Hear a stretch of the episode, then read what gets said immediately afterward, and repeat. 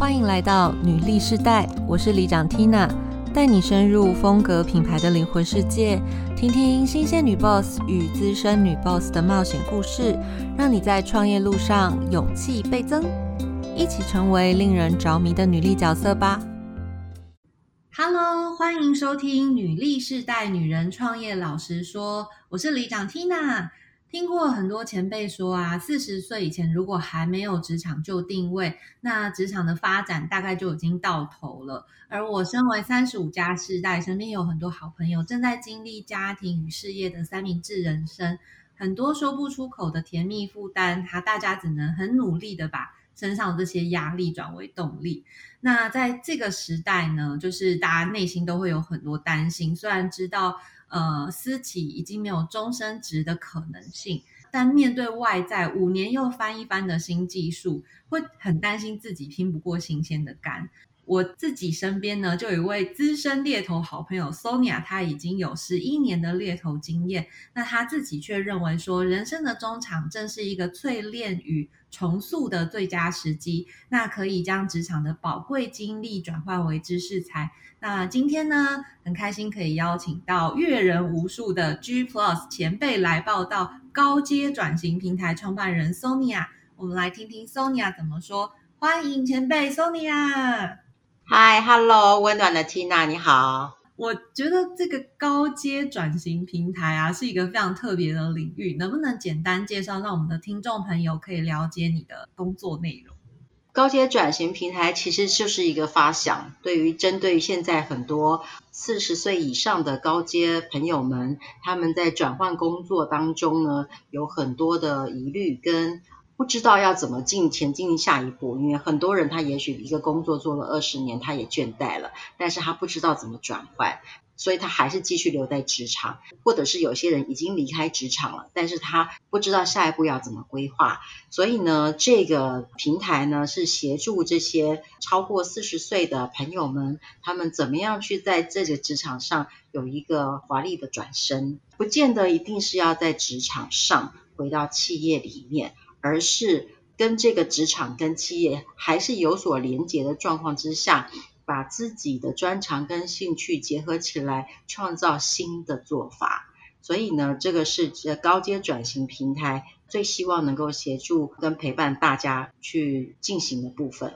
但是我觉得我们很多听众好朋友啊，有可能就是目前还打算要在职场。一段时间，或者是他还在寻找确定的接下来的职业发展方向，这也是还蛮想请教 Sonia，在你从事猎头这么长的一个工作时间，而且你经手过的这些高阶候选人，可能年薪两百万以上的职缺，这些职场人其实已经超过两百人了。那我知道你跟他们都成为常年的好朋友，在职场里面转换了两三次的职位，那每次都能帮他们更上一层楼。其实。对你而言，相对的是很需要了解台湾的这些产业发展趋势，所以我也想问问，看见台湾产业这几年有发生了一些很剧烈的变化，能不能跟我们分享一小段你的职场观察？如果我打算在接下来五年里面在领域里面生根，有哪些领域的人才在台湾接下来还是非常红红火火、非常抢手的呢？呃，你说对了，在这几年啊，这个产业的变化跟职场上面这些人呢，呃，他们的需求其实是有很大的转变。这个转变呢，是在于这个科技所造成、所带来的巨大的影响。如果说在未来上面，呃，有哪些产业会比较火红的话呢？大概是还是大家比较常听到的，比如说像 FinTech，还有 AI 啦、软体啦、Machine Learning 啦，还有一个就是农。农业科技，再来就是 green energy，就是那些可以再生能源了，还有一些生计相关的技术，新的技术。那你看，这也是来的非常猛烈的疫情，然后促使非常多的疫苗或者是相关的一些仪器，它必须在短时之内快速的产生产出来。所以这个都是呃非常急迫的，以及未来它会非常 focus 的一些产业。但是针对于个人部分，我倒发现有一点，以前我们很讲究所谓的专业技术这件事情，但是如果能够持续在这个快速变化的环境跟职场上面，呃，人的特质它有一个很重要，就是它必须要能够快速的整合跟跨领域的能力，这个是在未来对人才需求重要的关键。外界变化太快，五年前 FinTech。的人才可能还真的非常少，而且当时可能大家也没有想说，哇，原来生技产业啊，或者这些医材相关的制造会发展的这么快。它真的是一个很需要依照外在现在的变化非常快应变的职场环境啦。现在怎么说？是的，是的，没错。这个前辈来报道的平台啊，它是比较否高阶转型的这一群人。那你身为他们的好朋友，我其实是有一个。好奇，你可能在他们年轻三十几、四十岁的时候认识他们，然后他们现在可能已经迈入四十五岁。那在这个时间点啊，为什么他们会就在职场做得好好？为什么会想要挑战自我、重塑人生？需要透过前辈来报道这个平台，再重新一起学习。你是看见了什么事情，或者是他们真实的情况面临哪些挑战？的确，这个平台的产生呢，不是看到外界所谓的一些商机，而是我是看到人的需求。那这些陪伴很多年的高阶一路走来，我也知道他们的能力跟他们的专业以及他们的一些价值所在。渐渐呢，因为职场上面在前几年开始要做一个企业年轻化的需求，并且要把很多的为年轻朋友们塑造一个新的升迁管道。更畅通，所以呢，对于这个工作的 rotate 上面来说，会比愈加的频繁，也会提早让一些比较高阶的人，也是有做一些工作的转换，然后把机会留给更多的年轻人，还有在一些外商的出走。或者是说，在一些高阶主管组织上面的改变，也造成了这些在位置上面的流动以及变化，这些都会造成所谓的高阶主管他们在职场上面以及自我发展上面的一些影响。呃，有的人呢，是因为他其实做了很多年，也倦怠了。但是呢，因为一直都是在这些专业的领域里面钻研，也会担心在未来的年纪，现在工作年资可以延到更久了，大概六十几、七十都还可以有这个工作的能力跟体力，所以他们也会担心说，在未来他到底能做些什么，而有一些疑问。呃，很多人来找我咨商，发现 average 的年纪大概是四十五岁左右，他们都会有产生这个疑问。呃，为了可以让大家可以提早做一些准备，所以开始呃，我们这个前辈来报道这个平台，来协助陪伴他们来看，他们可以往哪个方向去做一个新的发展。如果今天不会在职场里了，那我们还能做什么呢？那能够把我们过去的专业以及我们现在一直以来培养的兴趣做什么样的结合，然后去创造自己会更有。力量更有勇气去接续的未来的二十年的工作时间，这个就是这个平台成立跟看到的重要的观点。哎，那我想再请教一下，所谓的高阶转型啊，他们通常会往什么方向去转呢？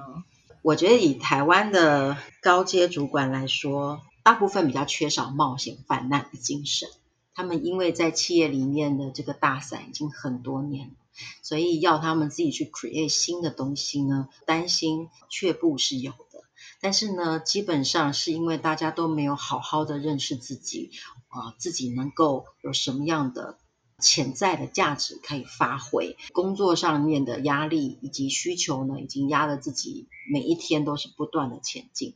比较少机会去思考自己能够还可以做些什么。那我们只是在这个。一开始的时候，initiate 就是大家的想法，然后去诱发他们去思考，他们能够做些什么更不一样的东西。但是呢，很多人由于他们的专业还是必须回到企业，所以呢，这个转型包括做企业顾问或者是个人顾问，这个是一个方向。另外呢，他也可以结合他自己的兴趣。有些高阶主管会跟我讲很多他的信仰，这个信仰带给他的重要性是什么？那从而他开始去把这个信仰跟他的专业去结合，比如说他口才很好，或者是他文笔很好，建建立在这个信仰上面，他想要分享，他从这个信仰，或者是他从某一些有兴趣的领域，比如说爬山，或者是呃做某一些很特殊的嗜好，他已经有了很多的心得。那在这一块呢，他的确是可以用他原本的影响力跟他的个人特质魅力，去把他的嗜好的优点传承下去。给其他人，然后让大家认识之外，还可以一起从事这些嗜好。我觉得这个也是非常好的，因为那是他有兴趣的，所以他一定会很坚持，更有创意的去做这些事情，把它完成。听起来真的蛮特别的。他结合他的信仰啊，跟他的可能个人的魅力，然后想要发展呃新的领域。这样听起来，他可能是用一个比较呃兴趣爱好的方式展开这种尝试。的确，一定要从自己喜欢做的事情开始。毕竟过去二十几年，可能都是受到专业训练必须做，以及他能做这些事情。但是我们到了四十几岁以后，我们要去想什么是我们想做。真的耶！其实我身边啊，刚好有一个朋友，然后我觉得他也是。比较早开始思考职业转型，他现在是在某知名防重品牌的就是人资高阶主管，现在大概四十岁，然后有两个小孩。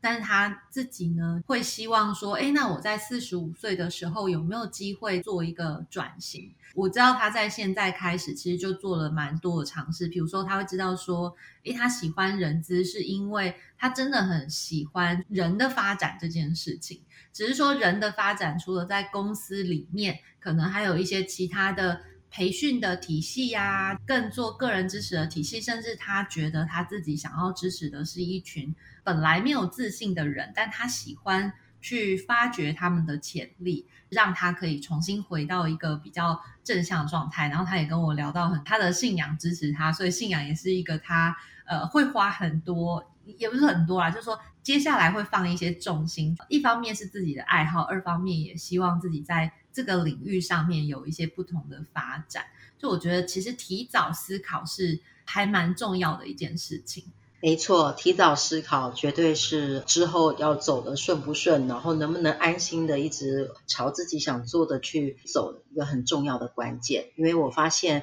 嗯，很多人他说他想要转型。但是呢，他心里毫无准备，他只是因为他觉得他需要。但是在这个走的过程当中，势必一定会有一段很长的时间是需要摸索跟尝试的。但是很多人没有这种时间成本跟他的那个精神成本，他们会往往走到一半，他们会放弃，因为他们太害怕这个是不是不能成功。基于我采访过的几位成功转型的人，我发现有几个共同的特质。第一个，很多人是 sales marketing 出身的，他们转型会特别容易，因为他们在过往的工作里面常常就是在做策略品牌发展，所以他们在运用在这个个人转型上面其实是相当有益的。第二，财富上面的规划要提早做好，这样子，当你在放下职场上面的工作，重新从做一个新的领域的转型的时候，比较有底气，不太害怕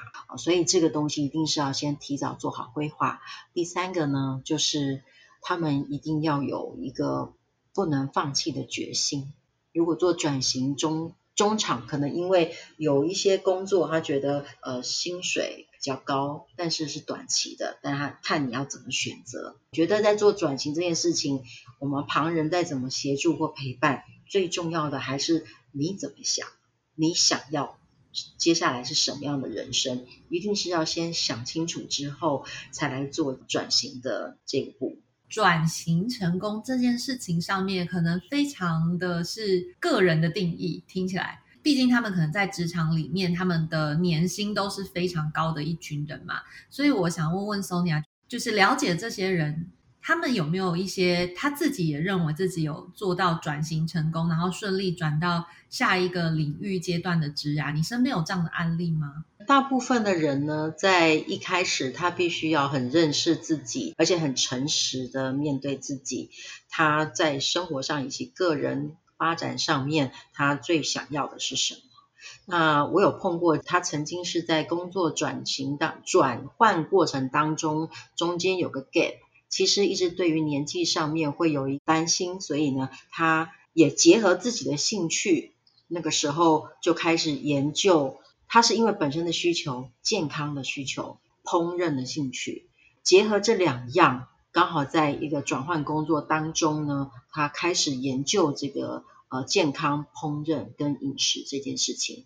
因为呢，我刚刚有提过了，要做转型要非常大的决心，所以呢，他那个时候连转型、连尝试这件事情都是投入非常多的心力跟金钱在里面，所以最后他很成功的成为了。低碳饮食、低糖饮食的一专家就是田安石，因为这个不是他天生就具备的一样东西，也不是他以前在做的事情。他是 sales marketing 出身的人，他很认清楚自己的需求跟他自己的兴趣，他去做了一个非常大的努力，去把这块也发展起来。你说他现在如果他没有在工作，但是他已经有奠定了非常好的大家对他的 image，所以他要去发展他的书。发展他这块的呃任何的 activity，他都是可以成功的。但是要知道，他其实是花了七八年的时间，不断的在职场上面一边上班一边在发展这一块的培养。所以其实这都是要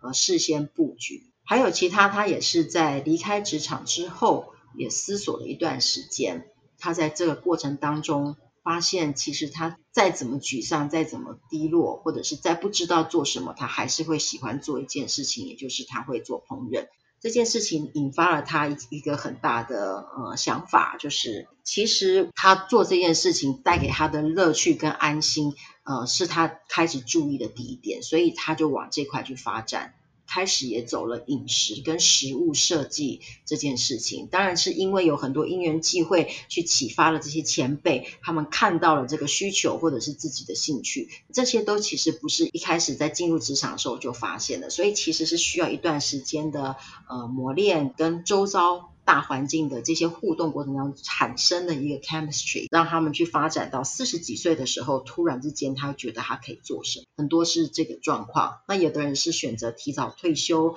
然后去研究了哲学，开始呢去重新拿一个新的学位。呃，其实你也知道，四五十岁要去学校念到一个博士或者是硕士，其实是要花很多心思。如果不是非常大的兴趣，其实是没有办法 support。但是我看到很多人，他提早退休，他去做了这件事情，然后完完全全转移了他在职场上面所做的工作岗位。做的事情是不一样，但是是可以运用的。旧有的东西跟专业技技能不是让你丢掉，它只是累积的一个武器。在某一个时间里面，当你想要转型的时候，他们都会成为你最好的工具。所谓的转型，不是把过去丢掉，完全做一个新的东西，而是他们是一个累积，去辅助你把这个新的东西发想之后，它会让它走得更顺。哎，Sonia，你刚刚讲这个田老师的案例呀，我觉得我在他身上看见几个事情，就包含比如说，他可能因为过去在职场的这些历练，所以他整个人的气质是很舒服的。他原本可能是在做 sales marketing，但是他转做这个低碳饮食专家的时候，他的气质也完全不违和。那重点是他自己是真的很喜欢做，他也觉得在这个烹饪的过程里面，他自己的内心受到一些鼓励，所以我觉得他在传递出来他的健康饮食概念的时候，其实就会带有他自己的独特观点跟气质。没错，所以一定不要盲从，觉得现在流行什么，别人在做什么，我就非得跟着别人做什么，因为那不是属于你自己的。我们要真的认识自己，找出自己的兴趣嗜好，我愿意在这上面花尽心思跟时间，呃，即使短暂时间没有收入，我都愿意的这一种，你就可以尝试。但重点还是你刚刚提到，他其实也是在职场的时候开始做准备，然后花了七八年的时间累积，那只是刚好那个天时地利人和的那一刻，他才有机会呃顺利的转换，然后成为一个低碳饮食专家。还有另外一个很有趣的案例，我会觉得这是转型吗？但后来发现其实那只是延续。他原本是在金融业做投资的一位前辈，但是呢，他现在却是艺术经纪人，他在开艺廊。那我可能会觉得说这个是一个他的转型，但事实上，嗯，深聊之后发现，他把艺术品当做他以前的金融商品来做经营。以我们对于以前艺术经纪人或者是艺廊，好像从事这一块艺术的人都很艺术样嘛。但是呢，我我跟这位前辈认识的时候，他完完全全就是金融业出来的。他在做这个艺术经济跟艺术品的买卖，跟这相关所有的串联，一切都是非常的组织商业化。那他做的非常好。其他的真正从艺术出来的一些伊朗的做法，完全就是不一样。他做的开心。那我问他说，为什么呃金融业不做了，跑来做这个？像他的这个状况，就是比较因缘际会。他说，因为他本身就很喜欢收藏艺术品。收藏某个画家的艺术品，买到最后呢，朋友们说那干脆就经济他好了，所以是从因为兴趣研发出来的想法，再把他过去的在金融业推广金融商品投资的这一块呢，运用在新的艺术投资上面，因为刚好也抓住了一个最好的时机，他现在也经营的非常好，也是可以更长远的嘛。做这件事情，你其实没有年纪的限制。只会发掘更多的艺术家跟你越有兴趣的产品，他就是也经济别人，然后自己也会买他喜欢的艺术品，那这个对他来说是相当愉快的事情吧。听起来真的很跨领域诶，但是我也想到他在转职里面，其实他也掌握了几个他的优点，比如说，呃，现在确实很多人把艺术作为投资的其中。一个项目之一，那他身边正好有这些客户，他也有这样的眼光，然后他也了解金融产品的操作逻辑，然后把这个想法然后拿来做经济艺术投资，我觉得是很厉害，跨领域，而且他非常善用他过去的所有在金融业的人脉跟资源，虽然很多画展呢是在跟银行结合。呃，我在你们银行的大厅里面摆放了某一个适合你们的艺术家的作品，所以呢，一边可以贩售，还一边帮银行美化，所以其实他是一个非常非常聪明的经纪人。听起来，其实这些要能够从原本的专业在做一个跨领域的转型的时候，前期是需要做一些思考跟准备。所以也想问问 Sonia，在前辈来报道这个高阶转型平台啊，你你希望？可以提供他们哪一些交流的形式啊，或是管道？能不能跟我们分享你的社群观点，还有做这个平台的最重要的目的？那或者是什么样的人适合加入前辈来报道？在做第一届的时候呢，其实嗯是挑选我熟悉的几位前辈，因为他们的 background 呢我是清楚的，所以我也知道他们的特质要怎么做什么样的发展。但是在这个过程当中呢，会做不断的筛选。这个筛选，不管是自我筛选或者是环境的筛选，都是很自然的。所以到最后呢，都会剩下的几位，他们真的是需要跟想要真正做跳脱职场上面的转型。嗯，原本是人数上面是多，原本是想要用团队的方式，但是我发现，呃，我们必须要更专注一些。就是人数少，但是我们可以更全力发展，这个才是呃未来会改变的方针。什么样的人适合进入？我刚刚说了，在做任何事，有自己的决心，其实是最主要的。那你有决心，再来就是你有那个潜力。什么样的潜力呢？我不会遇到什么样做新的事情的时候，我就抗拒。在做转型，一定会有很多新的东西要挑战。还有耐力这件事情，如果说做到一半觉得马没有办法马上看到成果就想放弃了，我觉得这个会有一点困难。再来就是自我察觉的能力，就是自我察觉呢，可以随时明白我自己在做什么，我想要往哪个方向去，他是很清楚的，所以不至于盲从这件事情呢，很有个人的主见，我们都觉得是可以。好好的为他呃协助他发展，不然的话很容易因为市场的变化，他就动摇的话，我觉得就有点困难。因为我们最主要的就是协助他发展，但是一切都还是要看前辈自己本身他的动力以及他最想要的是什么。其实我之前啊，就是在了解 Sonia 的规划之后，其实我也觉得蛮惊讶的，因为其实呃，目前算是你第一届的第一个阶段到了一个段落嘛。然后我有看到你当时可能对于这个计划一开始展开，就希望它是一个两三年期的事情，就你要陪一群人，可能两三年的时间去做很多他过去自己没有做过的尝试。我觉得是蛮不容易的，而且我也看见你是真的觉得它是需要花时间，所以你也愿意花一个比较相对长的时间来跟这群人一起做探索。是的，之前其实是有想过，这个就是一个马拉松，从来就不是一个很短期可以见到大的收获的。呃，尤其如果是遇到前辈呢，这些高阶人士，他们是决策跟行动是更加的谨慎，他们已经没有像年轻人那样子的冲劲跟冲动。所以他们在凡事都会经过很多的思索，所以这个时间上面也自然而然不会那么的快。倒是这样子的一个模式呢，跟现在快速转换的环境形成一个非常强烈的对比。大部分人都会觉得说，啊，现在没有什么东西会维持所谓的两三年，怎么样可以尽快的获利才是王道。但是呢，做这件事情呢，对我们来说，获利。它只是带来的附加价值，最重要的是让这些人找到真正自己可以长远、长久走的一个方向，这才是第一目标。那如果说方向选对了，路也走稳了，其他的附加价值的东西，它自然而然就会产生跟出现。就反正都已经到高阶这个阶段，如果真的很急，需要什么立即的 income 的话，其实不应该走这一条。所以这些都是需要思考清楚的。我觉得你讲的非常有道理，仿佛把我最后一段那个问题也讲完了。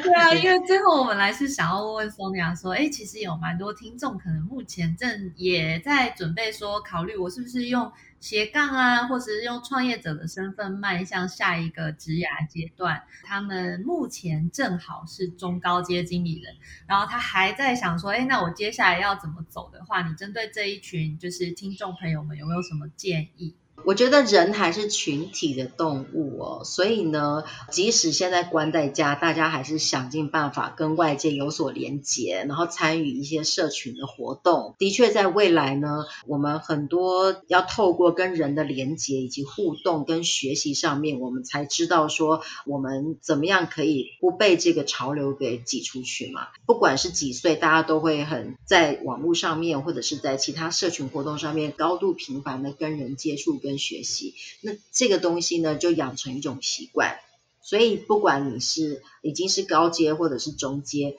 在这个过程当中，不断的去接触外界，学习新的知识，跟人交流。一方面，同时也审视自己。如果说今天我不做现在这件事情，我可以做什么？不断的提出问题来，去反问自己，那就会慢慢的这些事情就会出现在你的面前，你就可以让你去尝试。在你还不需要到一个完全转型的前面这个阶段，你是有很多的机会去做不同的尝试。所以我建议不要等到你今天离开职场了才去思考这件事情，而是你还在职场的时候就要去思考。提早规划，但你也知道这世事难料。我们有些东西我们规划了半天，也许它不会发生。但是你知道，其实人在这个成长的过程，最重要的是这个过程所吸收跟学习的东西，因为它一定会成为你未来的养分。即使这些想法都不够成熟，但是在未来一定在某个时机上面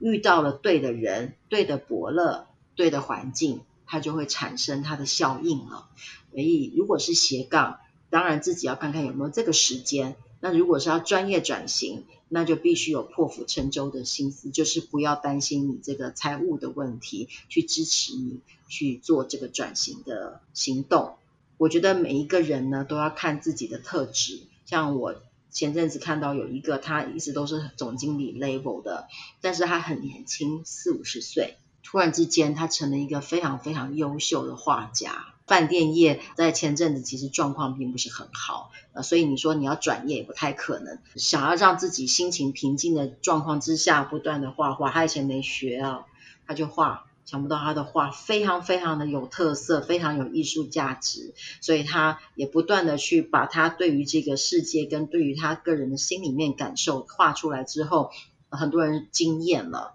于是他画很快就被介绍到纽约去做展出，所以其实这也是一个意外发展，不能讲斜杠，maybe 这个已经成为他现在主要在做的事情了。真的，因为我刚刚听到啊，其实我最后的感受就是说，呃，很多时候我们自己，呃，无论是不是要转职，但是我们都需要去留意自己的兴趣爱好跟热情所在。它即使未来不一定成为你的生财工具，但你至少成为一个更有趣的人。第二阶段人生呢，呃，一方面呃，不但可以当做是工作，它也可以结合你的人生兴趣嘛，所以这一定是可以走很久的。但是呢，就是呃，综合几位就是成功转型的人，我觉得他们的身上我看到有一个很重要的特质哦，那就是 discipline。他们是非常 discipline 在规划自己走的每一步，但有这个想法就非常要求严格的按照所计划的去进行。而不是太过随性，而且是循序渐进的，这种成功几率都相当的高。说的很对，就是他自己还是必须要自律，要有要求，不是随性的做。如果发现他是自己在这部分稍稍有些天赋，也许就对自己得有更多一点的要求，还要比外人要求他更严谨。其实就像我们现在疫情来的时候，大家在家里上班嘛，有的人会觉得效率特好，有的人觉得效率不好。这个就是要看我们怎么去规划。知道有些人他们是工作一直都是在家里面，他必须把他在家里面的 schedule 排的非常的完全 follow 他的这个时间表。那像这样的话，他才有办法真的是在家里面工作，然后都还有很好的进展的。谢谢 Sonia，最后给我们这个小提醒。最近大家应该在家工作的很多嘛，我觉得自己还是对自己有高的要求，最后一定会为自己带来好的结果。欢迎你追踪订阅我们的频道。如果你喜欢这一期节目，或者是 G Plus 前辈来报道高阶转型平台 Sonia 的分享，请帮我们留下五星好评，或是可以留言给我们。你的鼓励就是我们的最大动力。也请推荐给你身边的好朋友，与我们一起在空中相会，分享女性在创业路上所经历的酸甜苦辣，让你搞懂比努力更重要的真能力，一起梦想变现。记得追踪订阅我们哦，拜拜，拜拜，谢谢。